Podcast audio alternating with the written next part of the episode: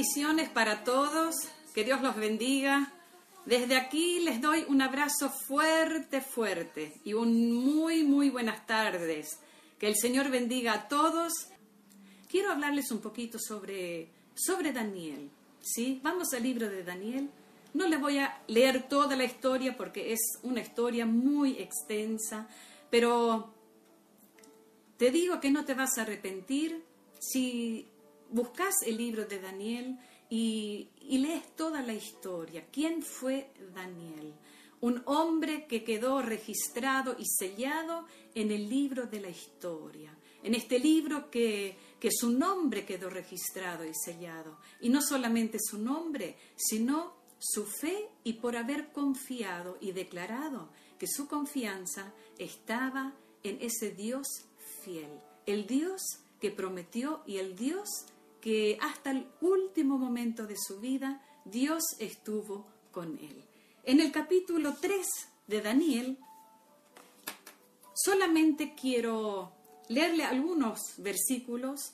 Es una historia donde, donde él fue arrojado eh, al horno de fuego, ¿sí? Ahí estaban los, él con sus compañeros, y fueron arrojados injustamente al horno de fuego justamente por, por no tener temor del ser humano, del hombre, del poderoso, sino haber tenido temor hacia Dios. Y qué importante es que hoy día nosotros no tengamos temor a quien puede venir a amenazarnos, sino que nuestro, no miedo, sino nuestro temor sea a Dios. ¿Y de qué manera nosotros expresamos nuestro temor a Dios? Es confiando plenamente en Él. ¿Sí?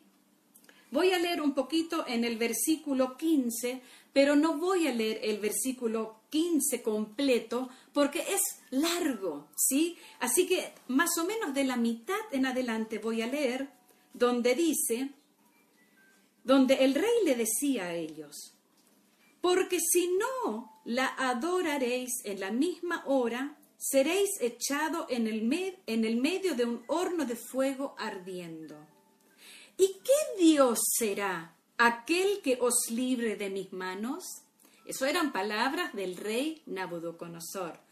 Sadrach, Mesach y Abednego respondieron al rey Nabucodonosor diciendo: No es necesario que te respondamos sobre este asunto. He aquí nuestro Dios, a quien servimos, puede librarnos del horno de fuego ardiendo, y de tu mano, oh rey, nos librará. En el versículo 18 dice, y si no, si, si Dios no quiere librarnos del horno de fuego, sepas, oh rey, que no serviremos a tus dioses, ni tampoco adoraremos la estatua que has levantado. Bueno, estas fueron las palabras de Daniel y sus compañeros. No hace falta que nosotros te contestemos a esto lo que venís a amenazarnos. Porque el Dios al quien nosotros servimos y aquel en quien nosotros confiamos, Él puede librarnos del horno de fuego y también de tus manos, oh rey. Y si no, si Dios no nos quiere librar del horno de fuego y de tus manos, sepa que de igual manera nosotros no nos vamos a postrar delante de, ti y tampoco vamos a adorar esa estatua que has levantado. Y eso eh, hizo todo un, levantó un, espíritu de ira y de, de, enojo en el corazón del rey y se cumplió lo que la amenaza. Los echó en el horno de fuego y ahí estaban adentro eran tres hombres. ¿Sí? Estaba Sadrach, Mesach y Abednego. Y en un momento dice que el rey le dice a, a sus compañeros, a los soldados, vayan y miren a ver qué pasa. Seguramente quedaron hecho un chicharrón. Pero para la sorpresa del rey, cuando se acercaron vieron de repente, pero ¿qué pasó? ¿Acaso no eran tres hombres que echamos en el fuego? Ahora veo, dice en el versículo 26, dice que el rey se acercó a la puerta del horno de fuego y dice que dijo, los llamó por sus nombres, Sadrach, Mesach y Abednego, siervos del Dios Altísimo, salgan y vengan. Dice, porque él había visto anteriormente que había cuatro varones que estaban caminando. Se daban vuelta ahí en el horno de fuego. Esas llamas que ardían, de tal modo que nadie se podía acercar muy cerca. Y dice que cuando el rey ve de repente que había no solamente los tres que habían echado, sino cuatro varones. Y él decía, el cuarto es semejante a hijo de dioses, de los dioses. Él vio que había algo diferente en el cuarto varón que él había visto. ¿Quién habrá estado allí? En medio de estos tres siervos de Dios que, que se atrevieron a creer, que se atrevieron a decir, a mí no me importa, si muera, que muera, y si vivo, que viva, ¿sí? Y dice que él decía, bueno, salgan, salgan de ahí. Entonces ellos salieron de, en medio del fuego, dice, y estaban ahí con el rey, los zápatras, dice que había gobernadores, capitanes y todo su equipo, consejeros y todos los líderes que acompañaban a este rey. Y dice que, dice que en un momento, dice que él dice, para mirar a estos varones, dice que estaban todos allí juntos, como el fuego no había tenido poder alguno sobre sus cuerpos, ni aun el cabello de sus cabezas se había quemado. Sus ropas estaban intactas y ni siquiera olor de fuego tenían. Entonces algo ocurrió en el corazón de este rey. En el versículo 28, donde él dice, entonces Nabucodonosor dijo, bendito sea el Dios de ellos, de Sadrach, Mesach y Abednego, que envió su ángel y libró a sus siervos que confiaron en él y que no cumplieron el edicto del rey y entregaron sus ropas antes que servir y adorar a otro Dios que no sea su Dios. Por lo tanto, decreto que todo pueblo, nación o lengua que dijere blasfemia contra el Dios de estos varones, dice sea descuartizado y su casa convertida en muladar, por cuanto no hay Dios que pueda librar como este. Para nuestra sorpresa, ese Dios de estos tres hombres valientes que se atrevieron a jugarse la vida por Dios. Es nuestro Dios, es nuestro Dios. ¿Y saben qué? En, este, en esta historia, el Señor envía su Salvador para salvarlos del horno de fuego. Pero ellos después se murieron. Se cumplió el tiempo de ellos. Si nosotros vamos al Nuevo Testamento, fíjense cuando vino Jesucristo a este mundo, Él vino para salvar a todo aquel que confía en Él, para que nadie se pierda, porque de tal manera amó Dios al mundo, que, que envió a su Hijo para la salvación de la humanidad. Y si nosotros leemos todo, toda la historia, las cosas que hizo Jesucristo, ¿sí? Él empezó su ministerio enseñando, sanando, eh, liberando a, aquellos que estaban perturbados por espíritus inmundos. Pero en un momento Jesús recibe una noticia, que Juan el Bautista fue decapitado. Pero ¿cómo puede ser? Jesús que sanó a los leprosos, que liberó al endemoniado. ¿No tenía él el poder también de librar a Juan el Bautista? Él no podía haber evitado la decapitación del profeta de Juan el Bautista. Pero ¿saben qué? Tenía que ser así. Cuando Jesús recibe el primero hizo un montón de milagros. Después él recibe esta noticia, la muerte de Juan. Después de la muerte de Juan, los milagros seguían aconteciendo. No dejó, no es que se perdió el poder de Cristo. No es que, que se frenó, que la muerte de Juan el Bautista pudo frenar ese poder en, en, nuestro Señor Jesucristo.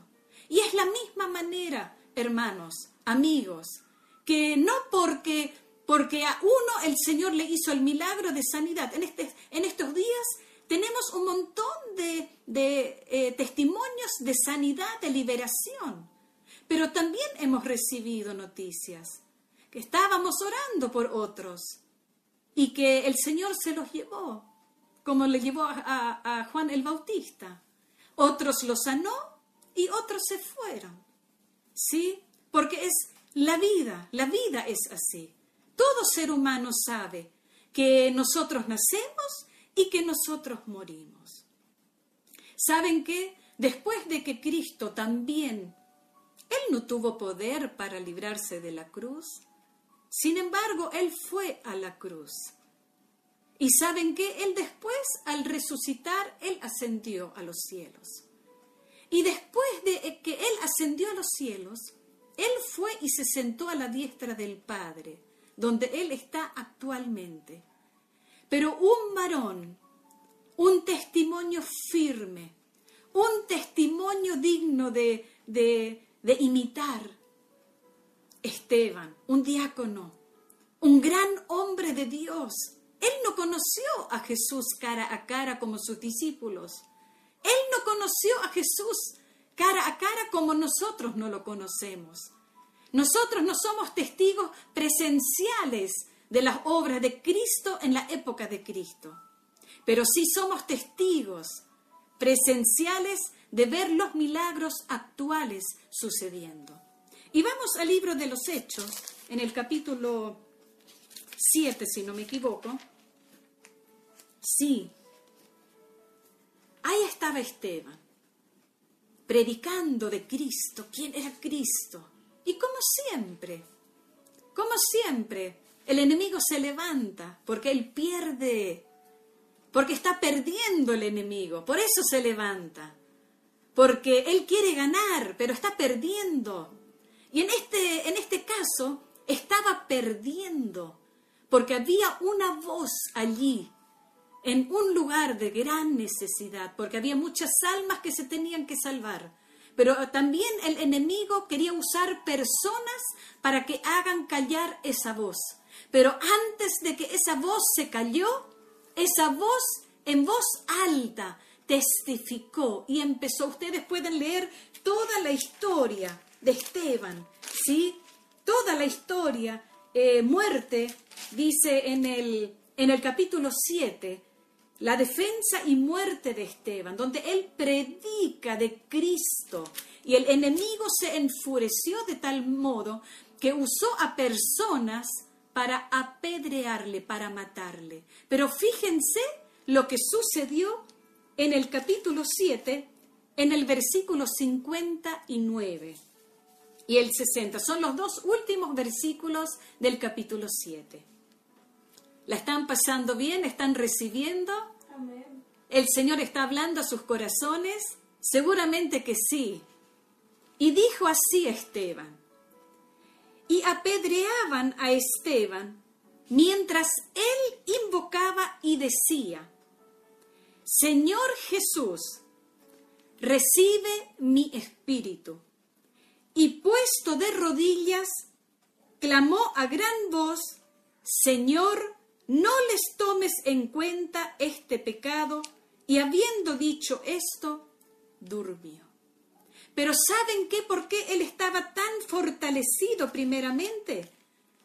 Porque cuando venían las piedras, en un momento él ve los cielos abiertos y él ve a Jesús él no lo vio cuando Cristo estuvo aquí en la tierra, pero lo vio en una visión. El Señor le reveló, el Señor le mostró que Él estaba sentado a la diestra del Padre. ayudándolo. Y Dios lo fortaleció de tal modo que él gozoso, ¿sí? Vamos a ver en qué versículo. Donde él vio en el 55, fíjense, pero Esteban, lleno del Espíritu Santo, puesto los ojos en el cielo, vio la gloria de Dios. Aleluya. Y a Jesús que estaba a la diestra de Dios. Y dijo Esteban, He aquí veo los cielos abiertos y al Hijo del Hombre que está a la diestra de Dios. Miren, ¿Jesús pudo haber librado a Esteban de esto? Sí, por supuesto, pero ya cumplió su, su, misión aquí en la tierra. Ya cumplió, ya se terminó su tiempo. Esteban vio cosas hermosas con el Señor. ¿Qué quiero decirles con esto? Que no porque no nos tenemos que poner tristes porque Cristo hizo el milagro de sanidad, de liberación en este tiempo en personas, en aquellos que estábamos orando o que estabas orando. Y otros partieron con Él. Ya está, ya está.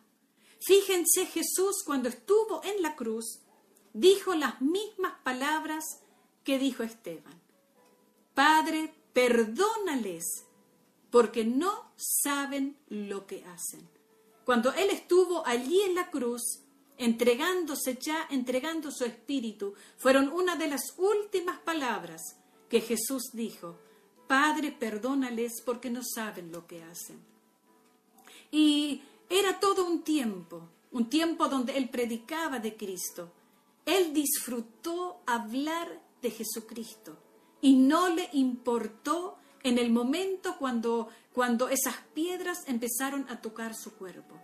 Tal vez hoy la partida de un ser querido es como una piedra contra tu cuerpo. Jesús está sentado a la diestra del Padre. Los cielos, cada vez que una persona va de esta tierra, confiando y creyendo en Cristo, ve los cielos abiertos. Veamos en este tiempo Sigamos orando y clamando, no bajar los brazos, porque mi ser querido partió, yo ya no voy a orar. Sigamos orando. Algunos Dios quiere mostrar su poder y sanarlos, levantarlos, salvar sus almas. Y otros el Señor se los está llevando. Los tiempos son del Señor. ¿Y saben qué? Sea que nosotros vivamos o sea que nosotros muramos, somos del Señor. Somos del Señor.